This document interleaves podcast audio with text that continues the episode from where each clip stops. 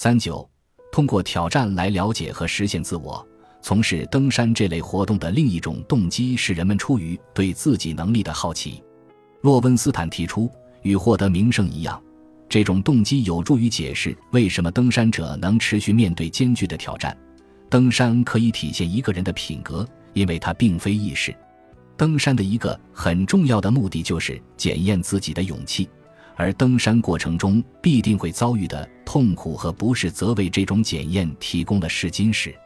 人们都会对自己感到好奇，很想了解自己。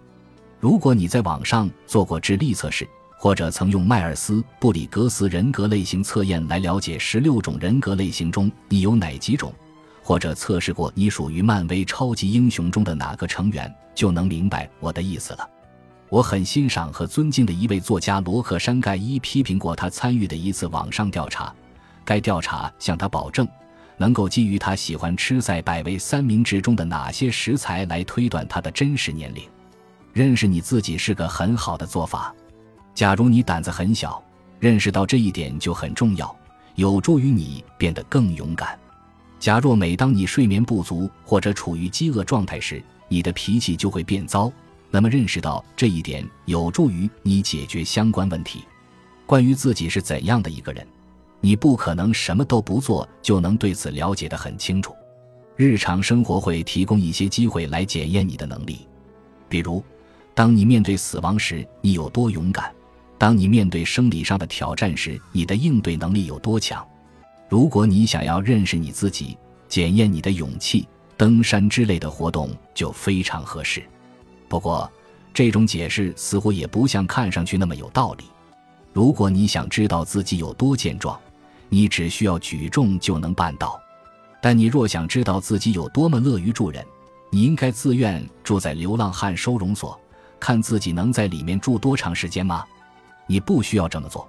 如果你以这种方式来检验你的善心，那么你待在收容所时间的长短只是反映了你对自己的好奇，而非反映了你对流浪汉有多么关心。这一悖论在电视剧《善地》中得到了很好的探讨。剧中的主角们需要做各种好事，从而不会被罚入地狱。然而，一旦知道他们的善行可以救赎自己，就意味着他们的动机被扭曲了。他们的善行就算不上真正的善行了。这类问题不只适用于善行。在房间里挑一个最健壮的家伙来跟自己打一架，这种做法看上去能有效评估你有多强韧。但如果这就是你要这么做的原因，那么你就一点都不强韧，它只是反映了你觉得自己很没有安全感。同样，选择通过登山来检验自己的勇气，只不过反映了你的自我怀疑，而非你的勇气和对冒险的喜爱。此外，攀登珠峰需要投入足够的财力和时间，并且风险和挑战都很大。人们真的有必要通过这种方式来认识自己吗？更何况，登山这件事与过好这一生并没有多大关系。与此相关的还有另一种解释，即出于自我慰藉的需要，或者说人们希望获得自我肯定。我把这种解释称为自我彰显。然而，这么做似乎得不偿失。此外，这种解释会让人有些困惑。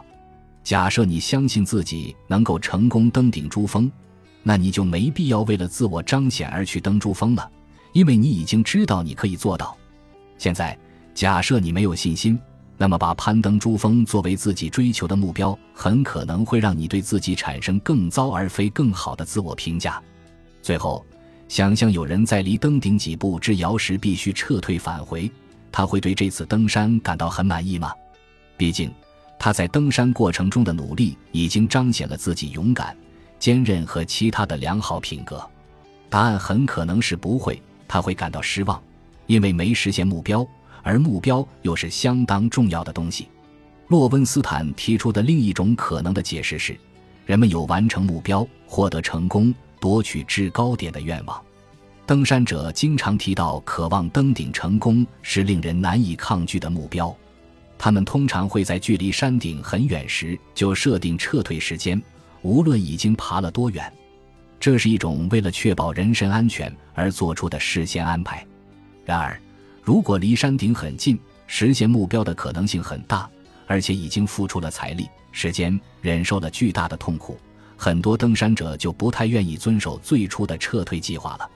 洛温斯坦指出，拒绝撤退的做法造成了很多死亡。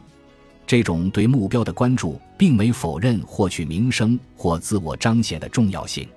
此外，我们在前一章所探讨的精通体验和心流体验，肯定也属于登山的动机。但我们能达成一致的看法是，我们之所以要登珠峰。是因为它是一个值得追求的伟大目标。然而，如果我们停留于此，那就不会比因为它就在那里这一答案更好。是什么使得它是一个伟大的目标？有人回答说，因为它很有意义。但这又提出了另一个问题：是什么使得一个目标有意义？为什么攀登珠峰就有意义，而爬楼梯到办公室就没有意义？那么，究竟什么是有意义的呢？为了找出答案，想想与意义有关的其他活动。你可能不想攀登珠峰，但你也许想上战场。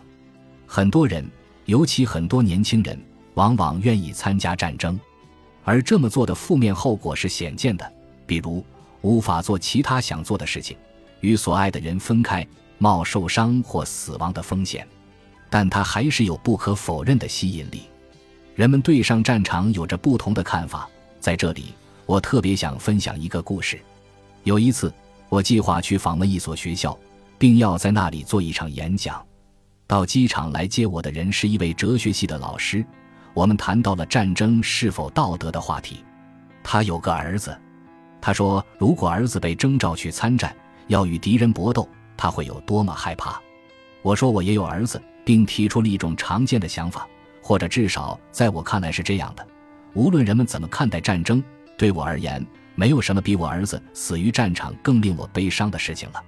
他对这一番话的回应是：他不确定是他的儿子战死沙场更糟，还是他会在战场上杀死别人更糟。我被这位老师的这番话震惊了。在我看来，我的儿子死于战场是我能想到最可怕的事情。但要是听说我的儿子在战场上杀死了别人呢？我不知道我会怎么想。这取决于特定的情况，他的心理因此受到创伤了吗？当时的场景是怎样的？他的行为是勇敢的自卫，还是无端的、残忍的攻击？他是在消灭恐怖分子，还是奉命杀害小孩？我告诉他，事实上我很难确信，我儿子杀人会比他被杀更可怕。这位哲学家说，他不同意我的看法。他担心杀人会以某种可怕的方式改变他的儿子，在他看来，这也许比他战死沙场更糟糕。就这种经历的改变性力量而言，他的看法是对的。但对很多人来说，这正是战争具有吸引力的部分原因所在。在相当多国家，大多数人甚至都不愿意参军。然而，对战争的喜好还是间接的从幻想和游戏中得到了体现。文化评论员通常会忽视视频游戏强大的吸引力，尤其是模拟战争游戏。比如，《使命召唤》系列游戏就售出了大约2.5亿套，该游戏所属公司赚了一百五十亿美元。这类模拟游戏非常受欢迎，因为它们满足了人们对于体验战争的需求。通常而言，战争还有其他吸引力。我之前提到了归属感带来的快乐。但他还有一种强烈的道德感召，渴望保卫自己的群体，击败自己的敌人。比如，美国九百一十一事件后所发生的事情尤其有说服力，当时参军的人数猛增。此外，自愿参加战争还是勇气和忠诚的极佳体现。而且我在前文也提到过，参加战争是认识自我的一种方式。人们可以在《纽约客》对演员亚当·德里夫的访谈中发现。各种动机是交织在一起的。那篇访谈中提到，德里夫在成为演员前为什么会加入海军陆战队？他渴望接受身体上的挑战，而海军陆战队的训练非常辛苦。他们对我说：“我们不会给你参军奖金，我们是最辛苦的部队。